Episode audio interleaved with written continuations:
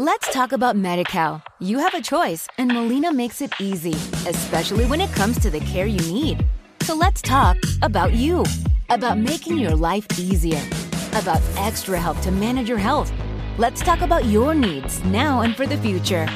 Nobody knows MediCal better than Molina. It starts with a phone call. Call 866 420 5330 or visit meetmolinaca.com. Let's talk today.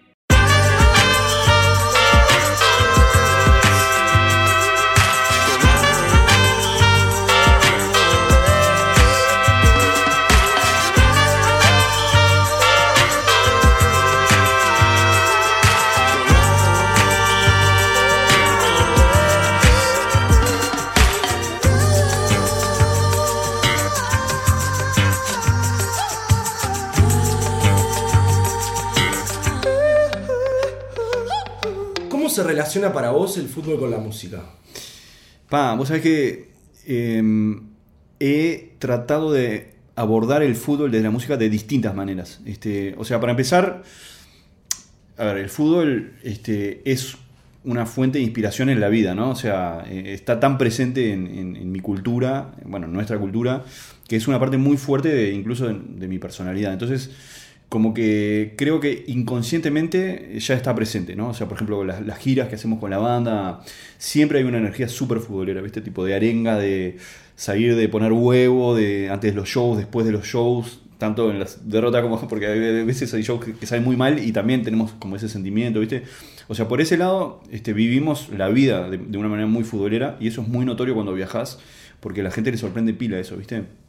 Este, tipo, nada, cantar tipo cánticos de hinchada después de un show es una demencia, ¿viste? Este, y eso está como muy presente en, nuestra manera de ser, desde ahí. Y después a nivel más como consciente musical, yo, eh, por ejemplo, he tratado de, de integrarlo a mi música eh, de distintas maneras, como te decía. Eh, por ejemplo, en mi primer disco hay un tema que, que samplea un relato de fútbol de Víctor Hugo, este, que eso también es una cosa muy...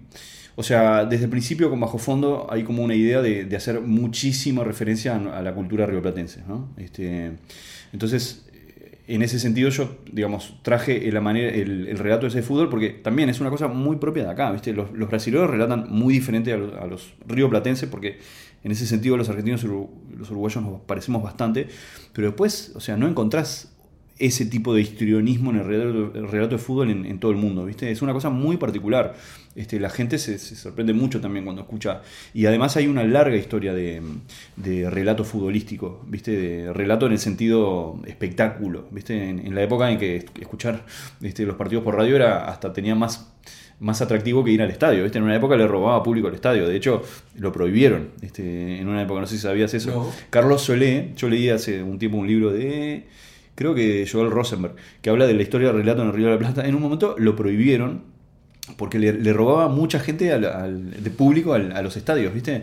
Entonces eh, el tipo lo que hacían era como meter micrófonos como medio de incógnito en, en la tribuna y relataban. Y bueno, está, en fin, todo esto para decirte que hay una larga tradición de relato acá y este, entonces en ese tema que se llama Centrojal lo que hice fue utilizar el relato de Víctor Hugo como si fuera un instrumento musical más, ¿viste? Entonces juega como medio contrapuntísticamente con, con el violín, este, como si fuera realmente una cosa musical, ¿viste? Este, con, con la cultura del sampling, que me viene más del hip hop, bueno, eh, en ese, en ese, con esas técnicas llevaba una cosa más musical. Y después, yo que sé, he hecho este, un- una, un- músicas dedicadas a futbolistas, por ejemplo, a Lenzo, hay un tema que se llama Sisu, este, hay otro que se llama El Príncipe, dedicado a Lenzo, que son como mis ídolo- ídolos de adolescencia, este, futbolísticos, y que un poco lo que trato de hacer ahí es como este, llevar ese- esa cosa como de elegancia musical, eh, perdón, elegancia este, visual y de movimientos y de inteligencia, de, entendimiento del juego, por decirlo de una- alguna manera, son tipos que hacen ver simple cosas que son muy complicadas, ¿viste? Entonces, esa era como mi premisa este, a la hora de componer una cosa que también fuera como medio elegante, medio aparentemente simple, pero que tuviera sus complejidades. Y este. Después eh, estoy pensando, eh, hay un tema en el, en el disco anterior de Bajo Fondo, no el último, sino el anterior, que también metimos canto de hinchada, ¿viste? O sea, es como que Este, el fútbol aparece de distintas maneras. Sos hincha de Wanderers, ¿no? Hincha de Wanderers. sí, ¿Cómo, sí. cómo llega la pasión por el bohemio? Por mi viejo. Este, yo llegué al Uruguay en el 85. Este, mi viejo fue muy gracioso porque, claro, este, él toda su vida hincha de Wander del Prado, no sé qué, este, llegaba, yo, yo lo acompañaba y saludaba a medio pueblo, tipo reencuentro, ¿viste? Era, ¿Te acordás de mí? Claro, mi viejo, después de no sé cuántos años que había estado en, en el exilio, la gente lo miraba y decía, ¿what? Y, y se, se reencontraba, pero tipo, era muy, muy, este, para mí muy impresionante. Y poco a poco con los años se transformó en el momento de encuentro con mi viejo, ir a ver a Wanderers, ¿viste? Hasta el día de hoy. O sea, ese, los domingos voy, bueno, ahora no, pero este, normalmente voy con mi viejo a ver a Wanderers, ¿viste? Es como el momento en que charlo con él y este, nos ponemos al día, etcétera. Pero hoy en día ya soy yo que saluda mucho más gente que él, ¿viste? Porque, nada, fui generando amigos de Wanderers y este, juego en Wanderers universitario desde hace muchos años, que van- mucha gente va ahí. Este, entonces, claro, mi, mi viejo, los soldados, este, los compañeros de mi viejo van cayendo, ¿viste? En, Claro. en el camino, quedan pocos. Este, así que bueno, nada, se dio como, como esa, esa roja, pero realmente por mi viejo. Y cuando eras chico hiciste las inferiores en River y en Wanderers también. Sí, El exacto. eterno. Si bien Sí. eh, River es de la aduana, ¿no? El Sí. arcenero, y Wanderers es eh, oriundo bien del Prado, el bohemio. Hiciste Sí, inferiores en. sí, sí, lo que pasa es que yo vivía enfrente de la cancha de River. Entonces era tipo cruzar la calle y estaba ahí. Este, y toda mi vida jugué mucho ahí en la cancha de Wanderers, eh, perdón, en la cancha de River de fútbol 5, ¿viste?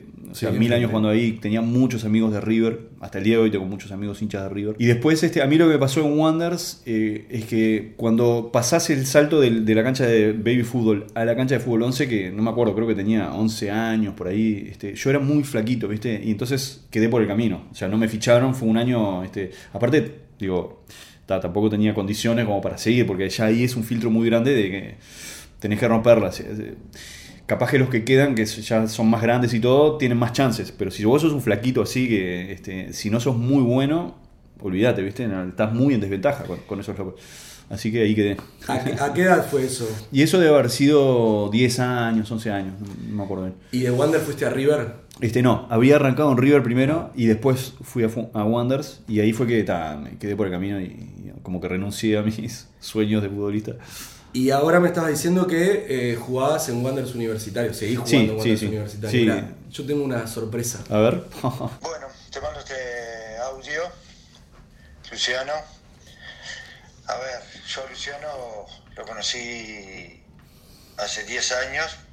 Yo antes no, en realidad no lo conocía la, música de él, pero un día me lo trajeron a Wonders universitario, siendo él hincha fanático de Wonders, quería jugar, vestir esta camiseta.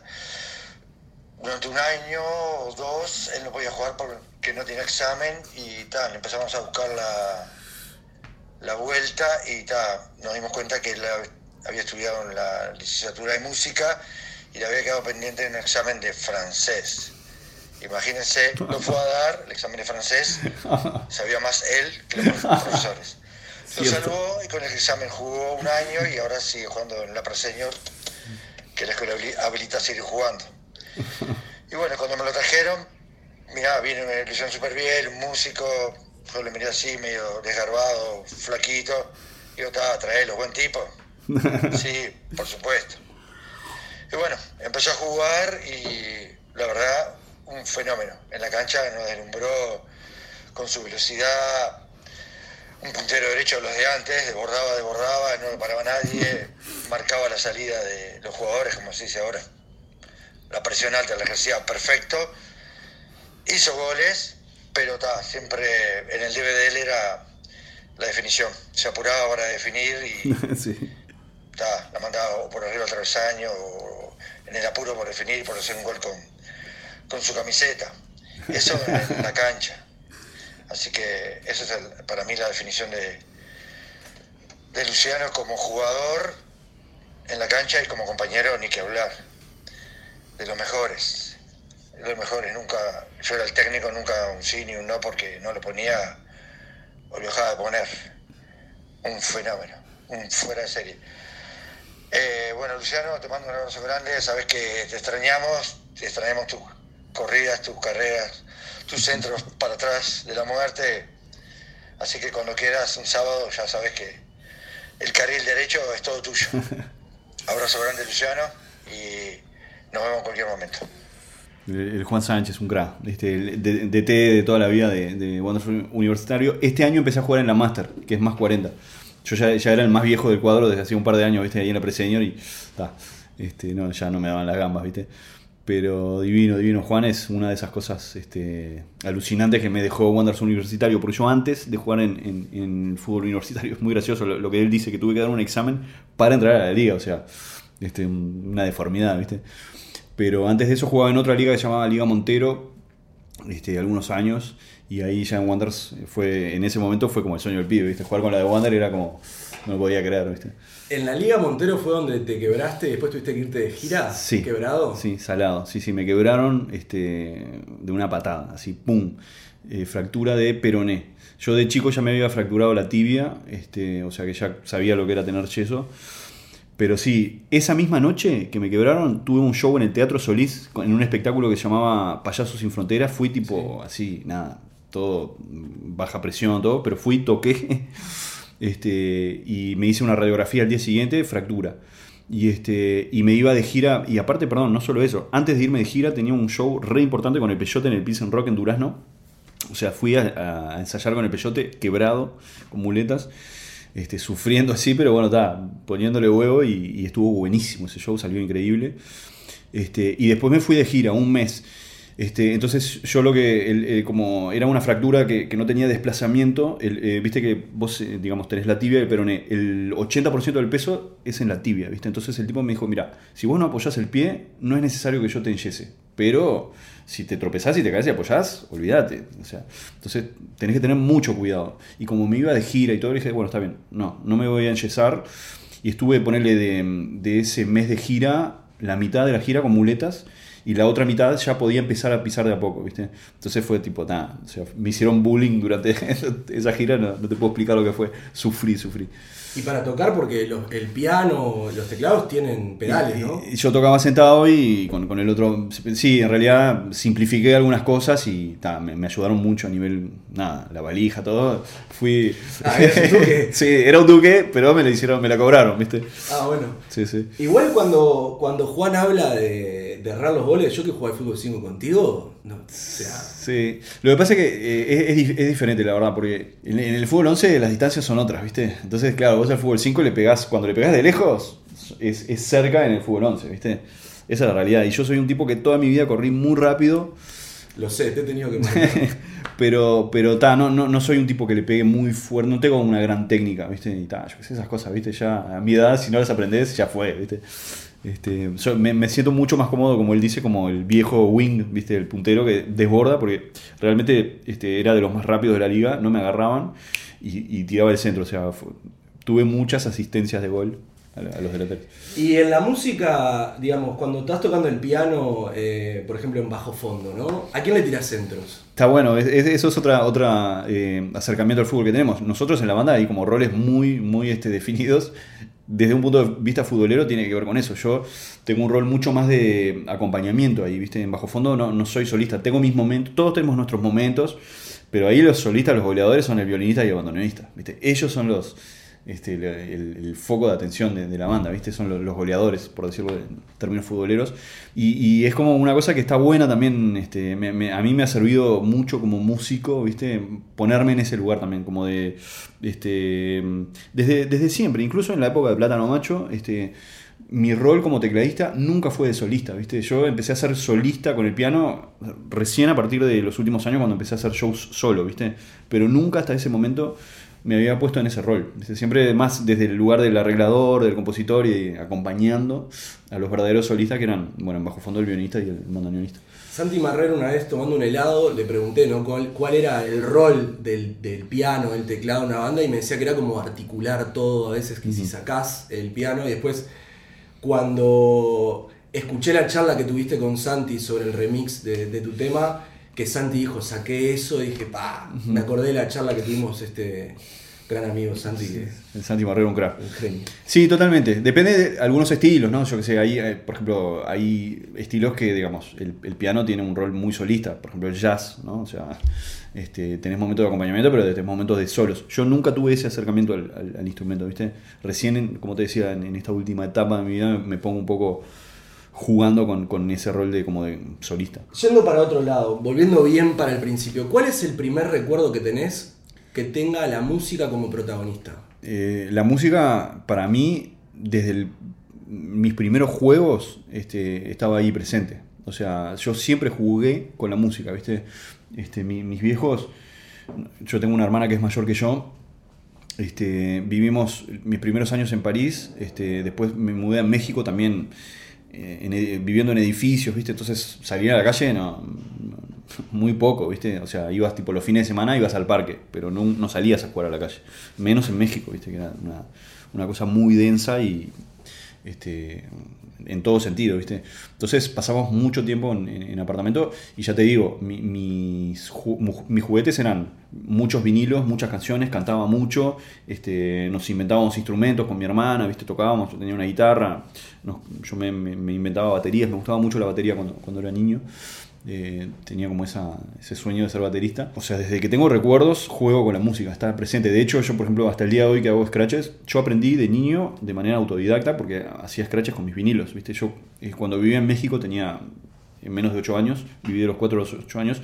El, el hip hop ya era un género este, muy de moda a nivel comercial, incluso. ¿viste? Había hip hop para niños.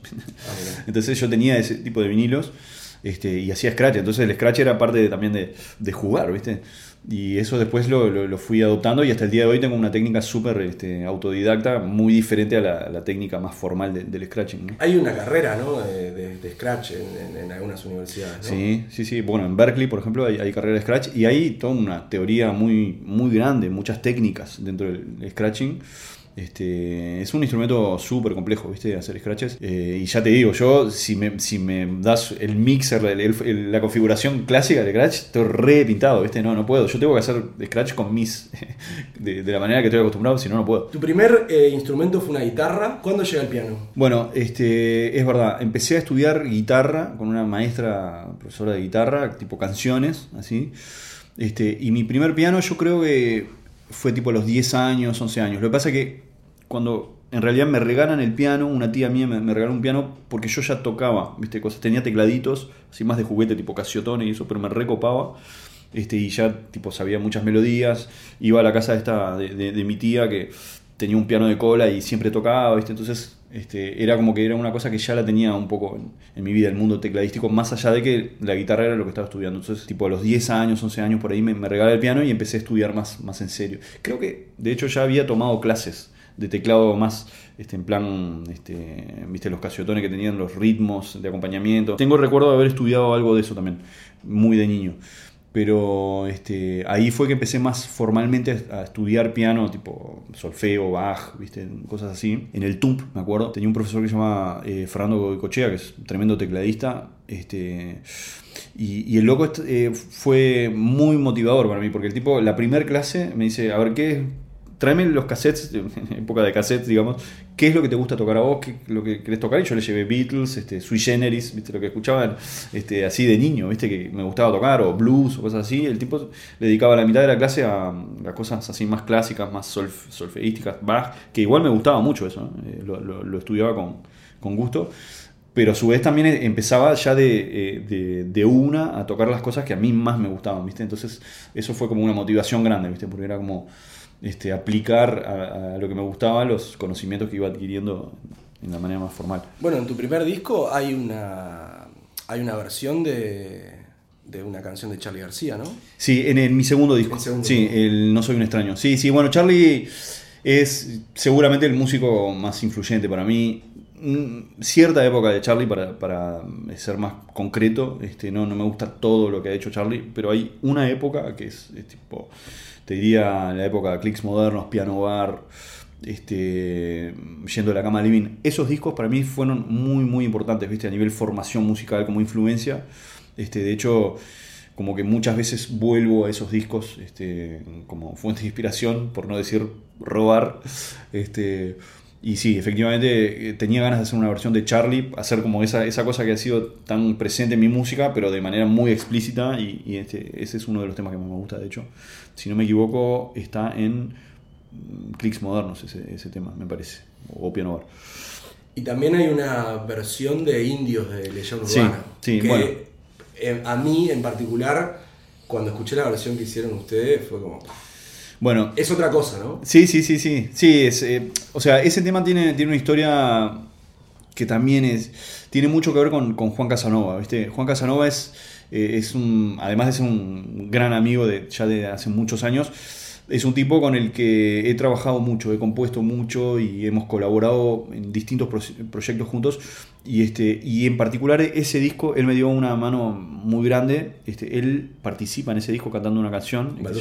llama mojadas. Que es una canción que compusimos juntos, que terminó, la compusimos para Bajo Fondo en realidad, que la terminó cantando Nelly Furtado en, en el disco de Bajo Fondo. Igualito Juan. Sí, sí, sí, una, una friquez total. Y después, cuando hice mi disco, yo quería que estuviera Juan presente, porque, digo, si bien en ese disco solo canta esa canción, tuvo mucho que ver en, la elección del repertorio, me ayudó también a, como a buscar discos, a una versión de, de Los Estómagos también, que este, son discos que me llegaron a través de él. Y eh, Urbana también es una banda que me llega a través de Juan. Entonces, este, como que tiene mucho que ver con él. Este, y en el disco, esta versión la canta Luisa Pereira, que es un- una cantante uruguayo-brasilera, digamos, este, vivió mucho tiempo en Brasil, pero este, que, es, que es un artista súper interesante, a pesar de que no se dedica a cantar, es tremenda música, toca varios instrumentos también y canta increíble. Así que nada, fue un- una canción que además, dicho sea de paso, tiene, es uno de los, de los videoclips que más views tiene de, de- de- de mis temas. Este, porque claro, en, algún momento, como participa también Davo Villalobos, el guitarrista original de Leyenda Urbana, circuló mucho en Brasil, viste, esa versión. Este, y nada, evidentemente le gustó mucho y es uno de, de- de mis videos de YouTube que tiene más, más views. Ese, a mí me, a mí me encantó, este, esa canción me encanta. Y, y yendo un poco a Juan, ¿no? Eh, Juan con Traidores tocó en el Montevideo Rock cuando tocó Legión Urbana también, ¿no? Exactamente, bueno, él fue un. Este, él los conoció ahí este, y se empatizó mucho con, con Renato Russo porque le fue muy mal a show urbana en ese concierto, le tiraron cosas, ¿viste? Eso fue un, un desastre. Y Juan fue como que empatizó mucho con él, salió a putear al público, que cómo puede ser que los traten así. Este, y bueno, se hizo muy fan de, de la banda y después este, generó una relación importante con, con Dado Villalobos, sobre todo este, hasta el día de hoy. Se, hicieron muy amigos, el guitarrista del show. Y Juan, este, junto con el enano Teixeira, están un poco en el origen de la vuelta, de la, juntada este, aniversario que hicieron hace unos años en, Brasil, giras, tipo conciertos mega multitudinarios, ¿viste? Este, eh, Juan y, el enano en realidad están en el origen de eso porque armaron este, una serie de tributos a Leyau acá en Montevideo, que fue muy bien porque hay muchos fans de esa banda acá, este, de esa época. Y en un momento lo invitaron a, a- Dado y a Bonfá, el batero, que no se, no se hablaban, estaban peleados desde esa época, desde que se murió Renato Russo, o sea, muchos años, y ellos los volvieron a juntar acá en Montevideo. Y a raíz de eso se generó toda esa movida que, que después, este, ya te digo, hicieron tipo giras de, no sé, tocaron para no sé cuántos cientos de miles de personas en Bahía, viste, una cosa, una demencia así. Y es un tema, bueno, yo ese tema lo vi eh, cantado cuando hiciste el show en Magnolio, que lo cantan Juan y Lucía Torrón. Exacto. Que con Juan estuvieron trabajando con Lucía también, ¿no? Sí, bueno, con Juan eh, nos venimos juntando ya desde, como te digo, desde hace muchos años, componemos juntos, este, nos gusta, ¿viste? Es como una, una especie de ejercicio, así como este, los martes juego al fútbol, bueno, los viernes me junto con Juan a, a hacer música, ¿viste?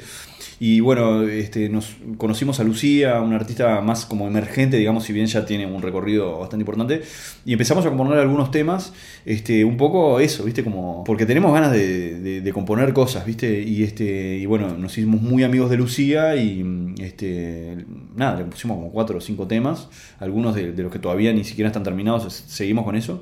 Pero con Juan tenemos como, viste, ese plan de, de componer, con, la- eh, colaborar con, con otros artistas, viste, estamos como, como en ese en ese rollo ya desde, desde hace pila tiempo. A mí en particular, eh, yo era muy chico cuando yo tendría 12, 13 años, cuando estaba Plátano Macho y El Peyote, y fueron bandas que, para lo que yo venía escuchando, me- la verdad me explotaron la cabeza. ¿Llegaste a ver algún show de.? Eh, llegué a ver a Pe- al Peyote, pero yo era muy chico. No llegué a verlos tocar en el bar Marrakech. Si querés, Uf. mientras que yo preparo lo que quiero acá, eh, contame un poco de. Bueno, el, eh, Café Marrakech, que es donde ahora creo que hay un, un coso de sushi, este, ahí en Pereira y 26 de marzo, ¿ves?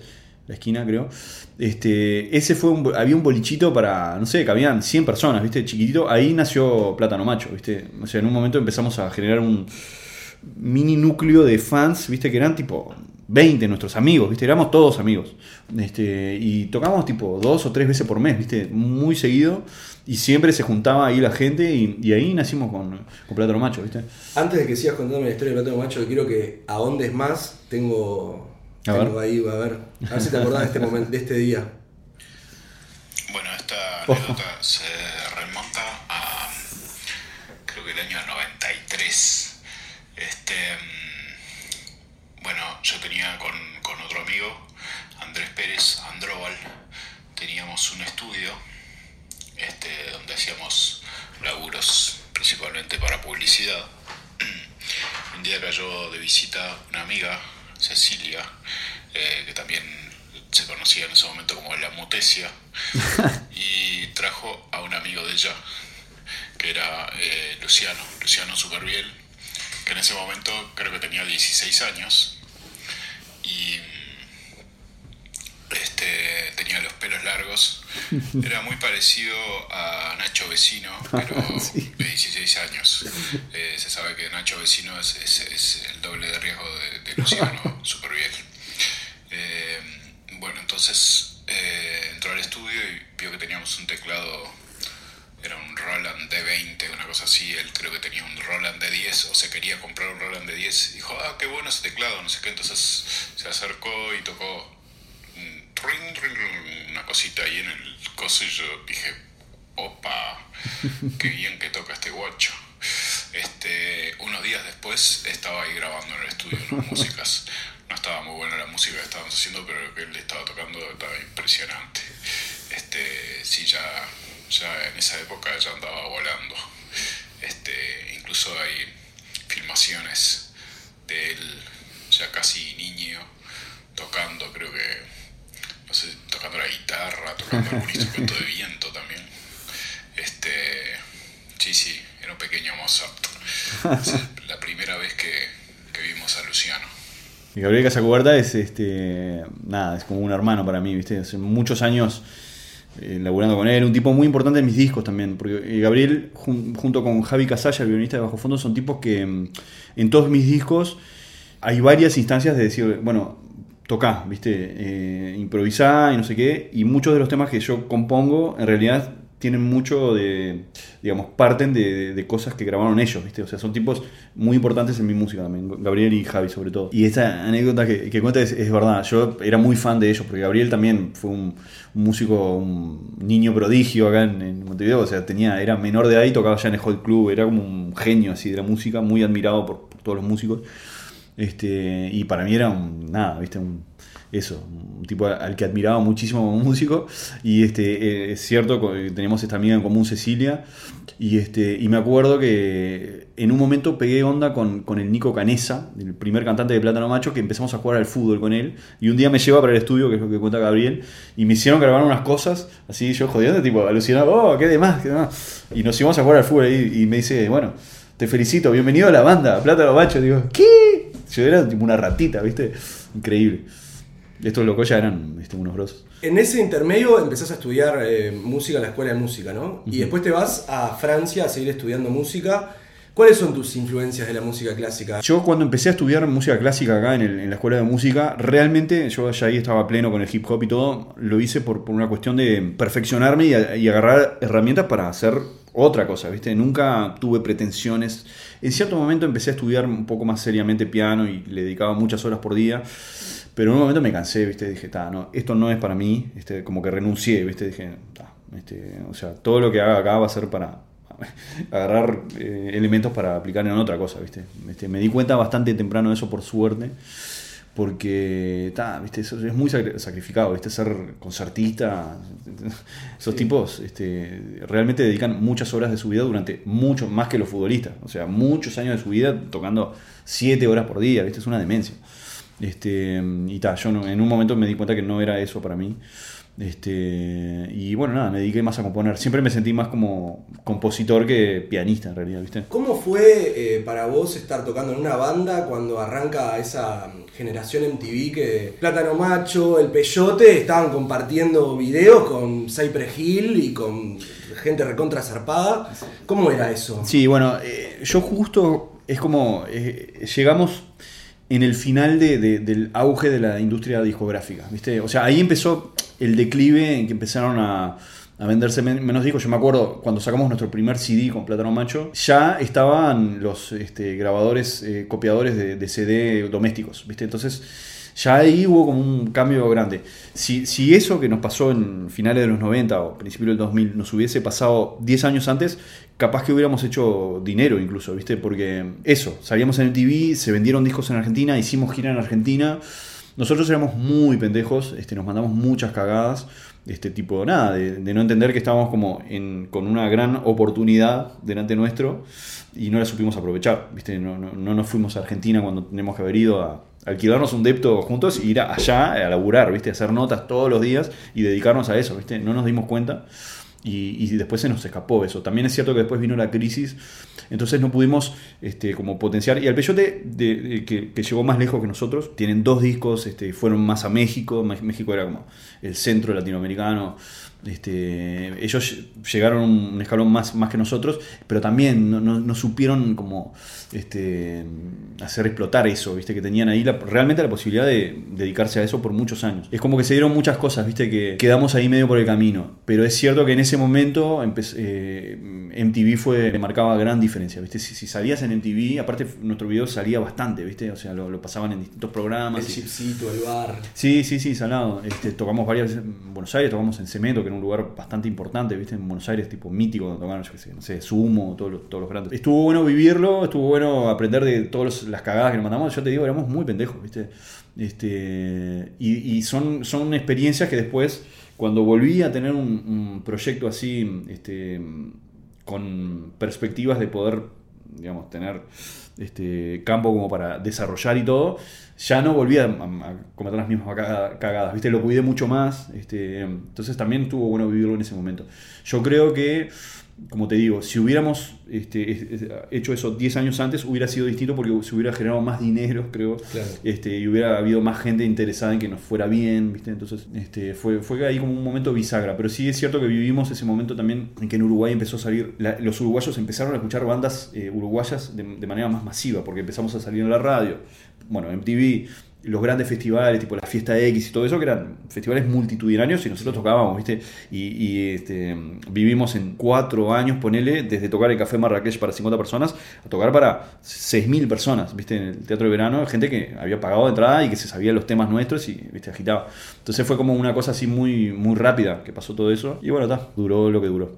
¿Qué música uruguaya sentís que te influenció así cuando la escuchaste que te, te voló la cabeza? Y yo, digamos, uno de mis principales referentes en, la música en general es Mateo. O sea, Mateo es el músico uruguayo que por lejos más escuché este, y me ha influenciado, viste, mucho. Pero, no sé, a mí me gustan mucho, muchas cosas de la música uruguaya. Me gusta mucho la escena actual de hip hop. Muchas cosas que me gustan. Tampoco, viste, yo estoy medio en paracaídas acá. Yo, este, durante muchos años de mi vida, este, viajé mucho. O sea, mi trabajo era tocar afuera. Entonces, como que de alguna manera me sentí un poco ajeno a la escena local, viste. Recién ahora, estos últimos dos años, estoy como más acá y este, estoy empezando como a interactuar un poco más con, con artistas más de, de la- las escenas actuales y conociendo un poco más, ¿viste? Pero hay un montón de cosas, este, yo qué sé, yo acá he laburado con gente como Franny Glass, por ejemplo, este, con, este, yo qué sé, los contra las cuerdas, ¿viste? Son habl- hablan por la espalda de distintos géneros. Tenés un Tengo- buzo puesto, tengo la remera puesta, por ejemplo. Este, bueno, está ya con bandas más de mi generación también, Cuarteto Nos, todo eso, pero hay muchas cosas que me gustan de la música uruguaya. Acá hay, hay como un nivel muy, muy, muy bueno de, de- bandas en distintos estilos. ¿viste? Uruguay tiene el, pro de, justamente de ser menos, entonces eso te, te permite eh, una interacción entre tribus o entre estilos, incluso entre ramas del arte, porque es muy común poder acceder a tipos que se dedican, yo qué sé, no sé, eh, coreógrafos o tipos que laburan en cine, estás mucho más cercano a esa gente, lo que te permite como artista mm, este, desarrollarte en distintas eh, direcciones, ¿viste? Y eso es súper enriquecedor. Capaz que en ciudades mucho más grandes como Buenos Aires no tenés tanta cercanía con, con- estás en un rubro y durante mucho más tiempo te moves, ¿viste? Es más difícil como, este, eh, si vos querés laburar en cine, te, te tenés que meter ahí de lleno durante muchos años, ¿viste? Acá es como que, y bueno, tal, los contras es eso, que también tenés un- una limitante que es, es que el, el mercado es muy chico, entonces, por lo general, si vos querés este, tener un- una carrera a largo plazo, en algún momento tenés que salir de, de Uruguay también, ¿viste? Si no es más difícil. No digo que no, no sea imposible, de hecho hay muchas bandas, los buitres, no sé cuántas veces tocaron en Buenos Aires, pero no, no muchas. Y sin embargo acá tienen una carrera súper potente y todo. Pero creo que este, por lo general las bandas que han logrado salir de Montevideo son las que también han, eh, de Montevideo y de Uruguay han logrado también mantenerse más en el tiempo a nivel carrera, ¿viste? Porque es, es muy desgastante, acá es difícil, ¿viste? Vivir de la música. ¿Vos lo vís con mucha adrenalina cuando tocás, así como antes de jugar un partido de fútbol, ponele? Sí, sí, sí. Soy, soy de, las, de las personas que se ponen ultra nerviosas antes de tocar, por lo general. Este, No se nota igual cuando tocás. Sí, pero bueno, sí, está. O sea, una vez que estás ahí, este, yo me siento bien, me, me siento cómodo, pero sufro un poco los conciertos, ¿viste? Sobre todo los, los, los conciertos grandes que tienen mucha preparación, ¿viste? Son, son cosas este, pesadas en, en la vida, ¿viste? O sea, son desafíos grandes, a eso voy. Que siempre hay instancias en, en- en, digamos, la preparación. Hay, hay conciertos que vos preparás durante un año o más de un año. El año pasado hice uno en el Solís con orquesta.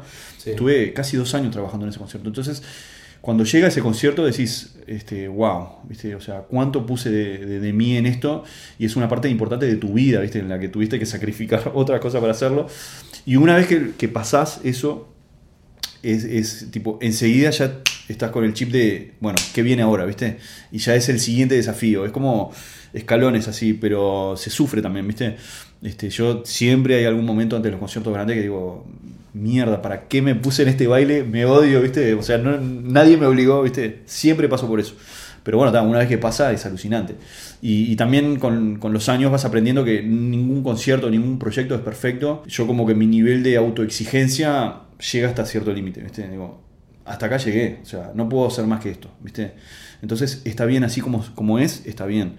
Este, porque también en, en cierto momento ese nivel de autocensura o autoexigencia también te frena, ¿viste? Entonces yo creo que tengo la, la- cabeza de que es mejor hacer muchas cosas y algunas de esas cosas este, nunca sabes bien cuáles son las que más te van a acompañar en el futuro, las que más trascienden, ¿viste?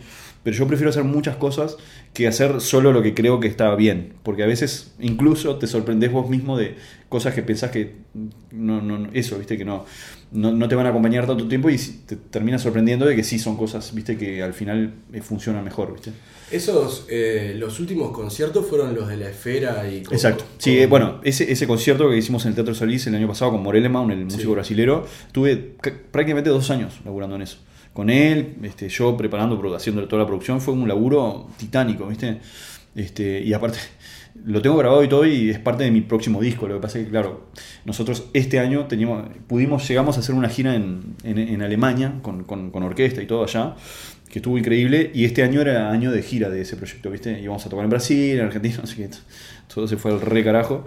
Y bueno. ¿Hay algún, ¿Hay algún escenario o algún lugar que te, que te dé placer tocar? Mira, depende, depende qué tipo de show est- esté haciendo. Porque, por ejemplo, es- este formato que vengo desarrollando los últimos años, más concierto de piano y electrónica, realmente funciona definitivamente mejor en un lugar donde la gente está en silencio, ¿viste? Teatros, este, lugares donde no hay silencio. Porque eso a mí me permite tocar de otra manera. Mm, juego mucho con los silencios y con tipo los mínimos hilitos de sonido, ¿viste? Así, juego mucho con eso. Y, y realmente hay una dimensión ahí que se pierde si es un lugar donde hay ruido, un murmullo, por ejemplo. Entonces, ese concierto este, prefiero tocarlo en, tipo teatros, con piano acústico. Y, este, después, los conciertos de bajo fondo siempre, siempre prefiero con la gente parada. Este, tipo, los lugares más este, adecuados en la experiencia que hemos tenido es este, los lugares que son tipo teatros pero con la gente parada, ¿viste? Entonces suena muy bien porque también bajo fondo tiene momentos este, muy climáticos y este, de tipo como sutilezas musicales este, que, que también está bueno que se escuche, ¿viste?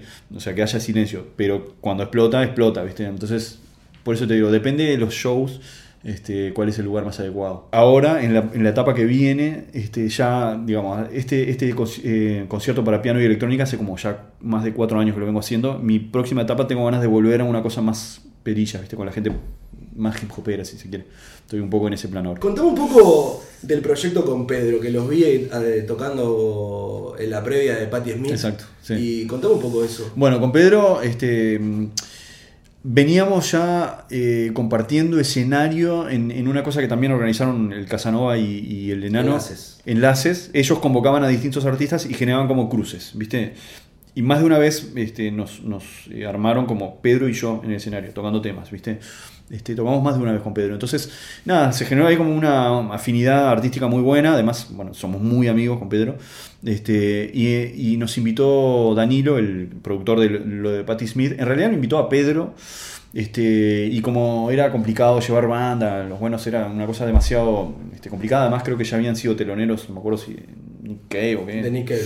Este, entonces quería hacer otra cosa y le propuso hacer una cosa más como de recitada, eh, poesía recitada, ¿viste? Y Pedro dijo, no, no, puedo recitar delante de 5.000 personas, no.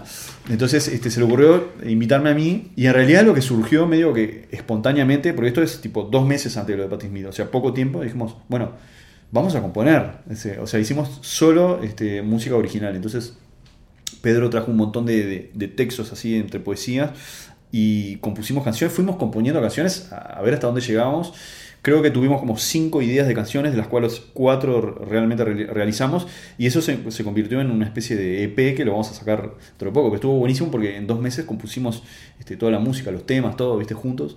Estuvo re lindo la, la- experiencia a nivel creativo porque somos tipos con sensibilidades artísticas muy diferentes. O sea, él viene de un mundo mucho más rockero, yo vengo de un palo mucho más hip hopero, electrónico, clásico. Este, él es además poeta, es este, dibujante, ¿viste? Es, es como... Tenemos sensibilidades muy diferentes, pero que, que realmente hubo una química muy linda tocando. Entonces, este, ahora lo que decidimos es este, hacer un show este, más, este, un poquito más extendido, porque eso duró 25 minutos, creo. Y, este, y de hecho, en este momento, de no haber pasado todo este quilombo del coronavirus, estaríamos de gira por el interior, porque veníamos organiza- organizando esa gira. Y este. Y bueno, nada, básicamente nada, nos, nos disfrutamos mucho tocar juntos, componer juntos y vamos a hacer ese EP, así que es- ese es el proyecto. ¿Querés, tocar algo? Dale, tengo, ¿cómo un, no? pi- tengo un ping-pong para hacerte después de que toques algo. Dale.